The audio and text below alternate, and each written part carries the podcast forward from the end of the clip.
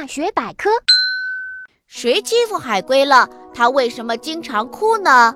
海龟生活在海里，它整天喝着又苦又咸的海水，吃着含盐分较多的动物或植物，于是它的身体里就积存了不少多余的盐分。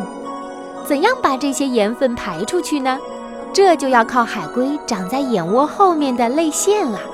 所以平时经常能看到海龟泪腺旁边流出像眼泪一样的东西。实际上，海龟没有哭，这是它在排除盐分呢。